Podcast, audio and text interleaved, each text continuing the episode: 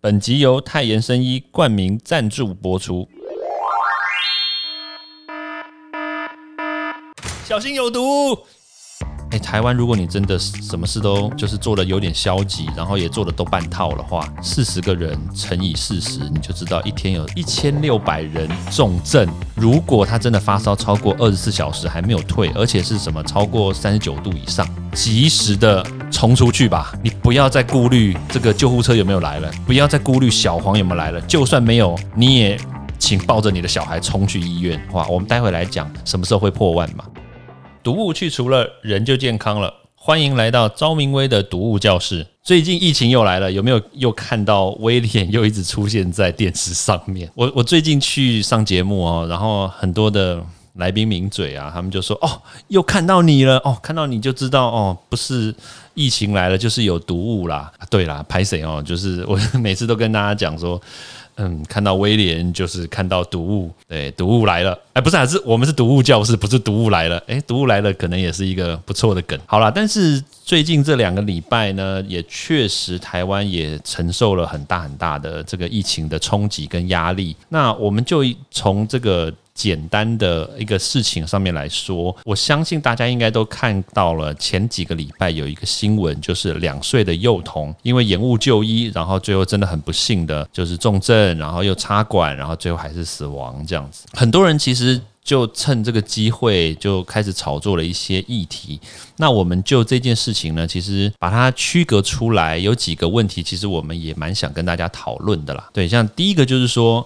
哎，这个两岁的小朋友，他到底会不会确诊？哎，这个是蛮蛮特别的事情哦，因为我们就之前的这么多的。科学文献跟数据，还有其他国家的案例嘛，我们都知道说，大家都一直在讲啦，就是年纪小的朋友呢，其实好像不太容易确诊那，不用担心啊。其实真正的那个大宗是老年人嘛，那所以很多人就会说啊，那小朋友是不是就没有关系啊？所以很多真的哦，我常常这段时间还是看到很多那种家长，对不对？带着小朋友到外面去玩呐，那小朋友虽然戴着口罩，但是好像也不是特别在意，对。但是直到这个两岁小朋友的这个事情。发生的时候，哎，开始这些爸爸妈妈才开始有一点点警觉性啦。那所以这个小朋友到底会不会确诊？其实我们就国外的数据，那当然台湾这个案例当然是不多啦。那我们就这个南韩啦、香港啦、新加坡啦、上海啊这些亚洲国家的这个案例来看的话，这个零到五岁的小朋友，特别是零到五岁，因为六岁到十一岁未来有疫苗可以打嘛，对，所以这个零到五岁会不会确诊呢？我跟大家说会会确诊，但是确诊的几率高不高？不高，很低。但是问题是，这个还是会确诊哦，这是零跟一的差别哦。就像很多小朋友，就是爸爸妈妈带小朋友去打疫苗，对不对？像现在，比如说什么十三价啦，或者肺炎链球菌啦，或者甚至是 B 肝啦，这些很多这些护士啦、医生啊，都会跟这个爸爸妈妈讲说：“哎，这个现在都很安全，而且确实都。”很安全嘛？可是他们还是会跟你补充一句哦。其实我们那时候有时候听到这这些话，其实真的心里会丢一下。我相信很多那个这个有小朋友的爸爸妈妈也会丢一下。那护士还有医生就会说：“诶，这个很安全。”可是如果万一有什么不适的症状的话，那这个几率很低。但是有就是有哦。对，它就是零跟一哦。对，所以其实有时候你还是会听到这样子的事情。那通常大家打下去之后，就看起来就哦没事啊，发烧发个两天三天呐。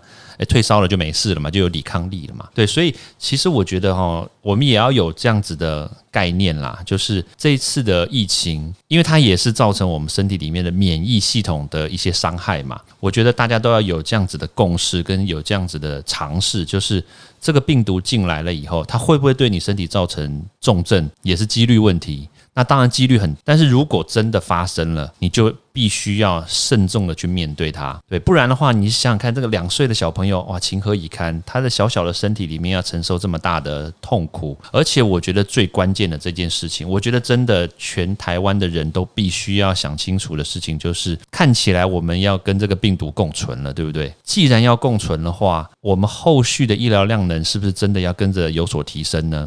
因为你共共存，就代表有很多的人会在短时间之内也会重症嘛。虽然我说哦，几率很低，对不对？那但是我们全台湾的重症的几率，目前来说，这台湾的数字哦，大家绝对不要以为我在胡乱哦。每天指挥中心都会公布哦，你要仔细看哦。就是九十九点六七，大大概都是九十九点六、九十九点五上下啦。意思是什么？就是重，这是轻症的人哦，那代表说重症的人就是一百趴减掉九十九点六，就代表一万个人里面还是会有四十个人重症。哎，这个几率也是不低哦。如果我们某一天单日就破万的话，我们待会来讲什么时候会破万嘛？如果真的单日破万的话，一天就会有四十到五十个人。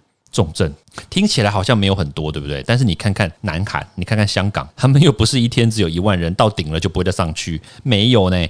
你看这个南韩，它还是一天也冲到六十万人，而且持续好几天哦。诶，那是很恐怖的一件事情。对，所以大家绝对不要这个轻忽这件事情。所以我回到我们刚刚所讲的这个医疗量能啦，千万要注意，就是。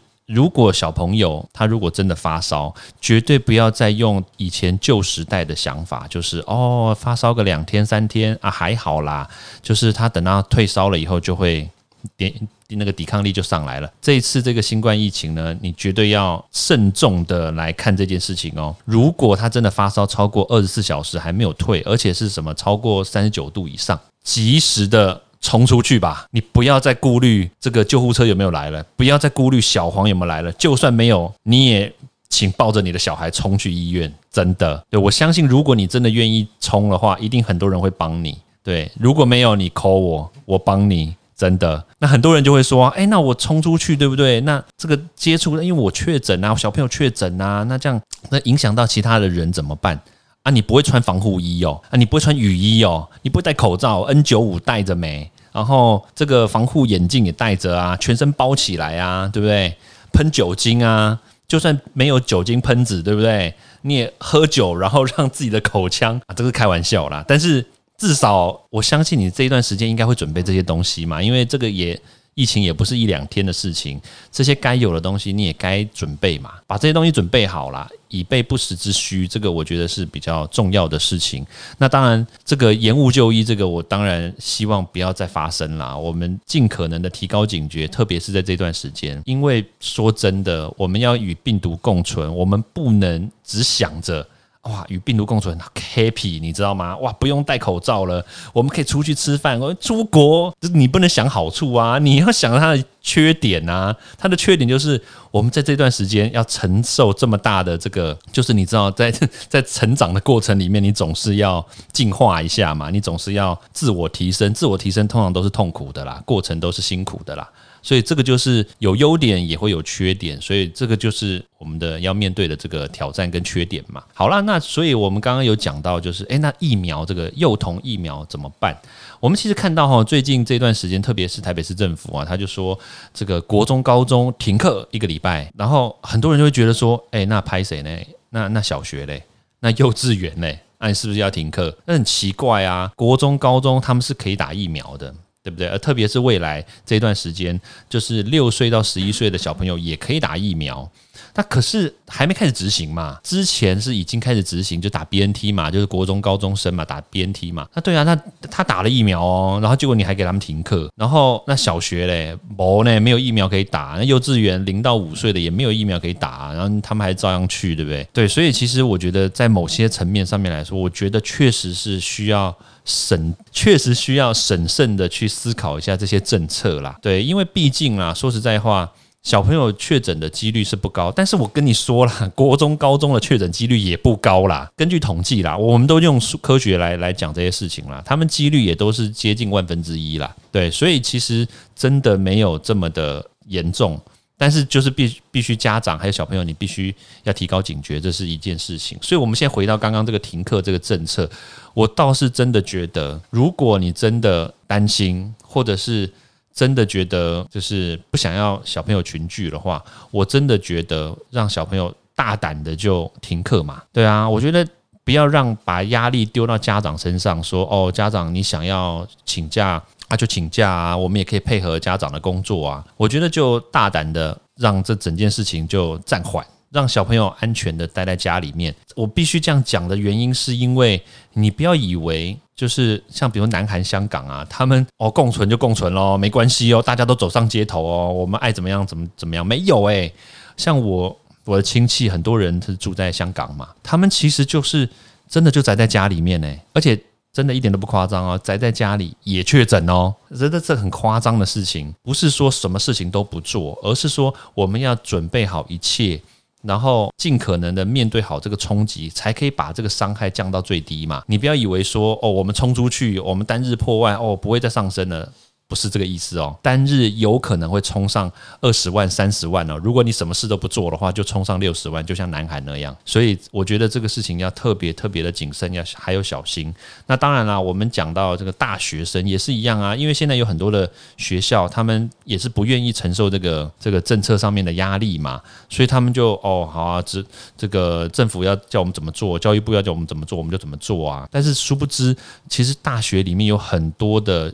同学其实他们都很担心，就万一他确诊了，那他要被隔离耶。而且现在我们也有隔离，虽然我们待会来讨论一下隔离的这个政策啦，但只是说他们很担心的是，不是说他们担心不能到学校去上课，他才不在乎去学校上课嘞。就算我们在上面教课，下面还不是一大堆在划手机、打电动、看韩剧，对不对？对啊，他们才不在乎上课。重点是他们担心的是要被隔离。一次隔离就被隔离了好多天，那不能出去，或者是万一重症怎么办？或者是他们有些人要回家啊，就是家里有些慢性病的人啊，或者是有些阿公阿妈啊，他没办法打疫苗的，那把病毒带回家怎么办？哎，其实他们大学生都在想的是这些事情，你不要整天想着那学生会翘课，然后结果还要强迫点名，我真的觉得有点傻眼。好啦，所以我倒是认为啦，不如就是在趁这段时间呢，就是大家做好这个阴影的这个手段。然后就算停课，那就彻底的停课，然后让大家全部改成线上学习，降低大家暴露在外面的风险，然后让这样子的这个医疗量能呢，可以去处理我们现在这个单日确诊的这个确诊数，而不是说一瞬间大爆炸。哎，你知道吗？一瞬间大爆炸确实很恐怖。哎，到目前为止哦，全世界我必须说，我们每次都看到这个，比如说香港啊、上海。南韩、新加坡，哎，你看到他们确诊那种状况，还有日本也是啊，东京嘛，人口密集的地方，他们都没有例外。包括之前的纽约市不是也是吗？伦敦都是这样子啊，每个医院都塞满人，然后病床不够，然后负压隔离病房也不够，然后一大堆人睡在那个这个走道边，然后或者是那个。医院的门口，然后甚至像香港，不是还死亡率很高嘛？对不对？一大堆那个尸态，不是就放在那个病人的旁边嘛？我当然不会期望，当然不希望啦，就是台湾也变成这个样子。所以其实我们能预防，能多做一些这个防堵的手段，就尽量做。然后趁这个疫情冲击来的时候，我们可以有更多的能量去面对这样的事情嘛？我觉得这个才是重点啊，不是说大家哦，我们哦。无为而治哦，共存就无为而治，乱讲。共存无为而治，我告诉你，就是真的就破掉的时候，就单日可能冲上三十万、四十万哦，真的有可能，真的一点都不是在胡乱。我我们就一个很简单的数字哦，你看哦，这几天有很多的医生都在讲说啊，你看根据这个国卫院的数据，国卫院用台湾的数据来分析嘛。就是哦，还包括了这个台湾的健保啦，台湾的这个医疗的体系的制度啦，还有我们的政策的评估等等。他说，大概最高最高单日就四点五万人。不会再高了，感觉好像是在讲八七，不会再高了。对，但是我我必须说哈，我也不希望这么高啦。可是如果今天大家的观念呐，大家的想法其实还是就是两年前的这种想法的话，就是哦，看起来哦，只是个武汉病毒嘛，就是染了也不会怎么样啊，对不对？哦，我们防的很好啊，一天也不过就几十人确诊，以前不就这样子吗？就是还好啊，到时候你就知道了，真的不是不是开玩笑哦。我刚刚所讲的，就是单日破破万例的话，单日一万人确诊的话，我们大概会有四十个人，对不对？重症嘛，然后一个人死亡，差不多一个人死亡，因为它差不多是万分之一。如果今天是四十万人确诊嘞，你看南韩六十万人嘛，你看香港最高一天也有将近十万人确诊哦，香港呢？对啊，所以如果按照这样子的趋势来看的话，诶，台湾如果你真的什么事都就是做的有点消极，然后也做的都半套的话，四十个人乘以四十，你就知道一天有一千六百人重症。哎，一千六百人重症哎，全台湾哎，你谁什么地方可以扛得住啊？而且是每天，这基本上来说是不可能的。对我们，我们其实就一个保守来看啦。你看哦，他们这些国家平均，我们用一个平均数来好来讲好了，他们达到最高峰的时候，他们会持续好几周，然后才会掉下来嘛。你看他们这些。数字大概都是零点三二 percent，所以换算成台湾两千三百万人来说的话，大概就是平均会有七万人确诊，七万人确诊，哎，七万人也是很多了，你不要这样讲，五万人、四点五万人，这些都是天方夜谭啊，对现在来说。但是如果我们真的慢了点做些什么事情，其实这些数字真的就找上来了。OK，好啦，好啦，那其实我们现在换个角度讲，我们来讲些别的事情啊，像包括比如说这快筛啦，就是如果真的我们大家都必须要待在家里面一段时间的时候，那快筛试剂是不是真的很重要嘞？其实说说穿了哈，我必须跟大家坦诚，其实威廉我也没有很多，也买不到快筛试剂啦，真的是非常拍 C，因为真的抢不到，然后普拿藤也抢不到。那但是我是觉得啦，我们如果说把这个这个隔离的天数呢缩短，我觉得确实是可以增加大家去快筛，增加大家去勇于这个面对确诊、勇于面对阳性的一个这个方式啦。因为说实在哈，如果真的隔离每一个人都要十四天的话，我我隐匿就好啦，对不对？我就戴口罩，我也不要传给别人，我对不对？我一直打喷嚏、流鼻涕、咳嗽，我到受不了的时候，我再去医院就好了嘛。其实很多人真的有这样想法。但我真的觉得啦，如果你你真的很不幸的快筛阳性，或者是你真的有这些症状的话，如果我们的隔离天数可以缩短，然后让他这些人就宅在家，我觉得确实是可以帮助很多人。他就是啊，那我就承认我确诊嘛，我就待在家里就好啦，对不对？我觉得是好事了，特别很多大学生，对不对？他们真的就觉得说，哦，那我就待在家里啊，对不对？我就不要出去啊，我待在宿舍里面。其实我觉得也是蛮不错的一件事情嘛。所以我觉得啦，以塞代隔这个政策呢，当然不能全部的把它取代掉，因为隔离还是很重要。但是毕竟你筛出阳性，你不隔离，你是怎样爬爬照哦？不是很奇怪吗？对，但是全部。取代是不可能，但是我是觉得逐步取代，然后让这个隔离的天数可以缩短，然后增加这个快筛的量能，让大家都可以知道说你到底有没有确诊，我觉得是好事一桩啦。对，那至于这个快筛试剂要多少才够啊？哎，很多人有在那个私讯威廉说，这个快筛试剂要多少才够啊？一一百万够不够啊？一千万够不够？呃，我老我老实说了，如果真的要全面性的面对病毒的话，我觉得其实两千万都不够，因为每一个人都要筛嘛，每个人每天其实都最好都要筛一下。那很多人可能没有筛，是因为我觉得我没有症状啊，呃，拍谁哦？那么多无症状感染的人，其实我觉得每一个人都要筛一下。对，所以我觉得就算两千三百万支每天，其实我觉得都不够。真的，那所以当然啦，这个我们也期望说政府单位呢，还有这个民间的这些这个商业团体呢，其实我觉得尽量让我们的这个试剂的成本下降，尽量让我们每一个民众都可以轻松的入手，这样子量才可以增加，量能也可以增加，量增加了，你厂商才可以赚钱嘛，对不对？你一直拉那么高的价钱，谁赚钱啊？对不对？那卫福部也赚不了钱啊，诶，是不是可以？是不是赚不了钱？我不知道啦，对不对？但是问题就是，如果可以让大家。可以更容易的入手的话，就是保障大家的健康嘛。我觉得也是一个这个社会功德嘛。好啦，那其实我觉得这个跟大家聊聊，这个时间也差不多啦。其实最近也也真的很多一些社会乱象啊，因为真的疫情来了很突然。那当然这件事情我们也不希望说它真的无限上纲的往上冲，因为确实会看到很多很多的不幸的事情。在未来发生，我们不乐见。那当然了，我们也不希望说，因为疫情要看到一些不公义的事情、不公平的事情。就是我们也希望说，有些人确诊，对不对？你宅在家里面，你不要因为特权，然后让这个医疗团体跑到你家去塞。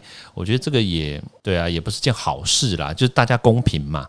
我觉得公平是最好的事情。另外一个就是说，关于这个这个入境的旅客的一些规范的话，其实我觉得，不管是移工也好，或者是新住民也好，或者是一般旅客或者商务旅客，其实甚至是商务旅客的一般旅客的这些亲属，我觉得其实入境的这个规范呢，也都要一致。其实只要符合规范、健康，然后阴性，我觉得其实都可以让他入境，不要有大小眼的区隔啦。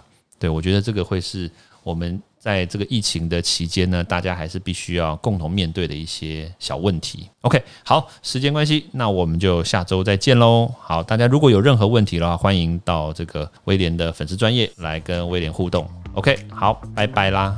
欢迎大家到 Apple Podcast 或各大收听平台帮我订阅、分享、留言。有任何问题或想知道的内容，也欢迎大家来找我讨论哦。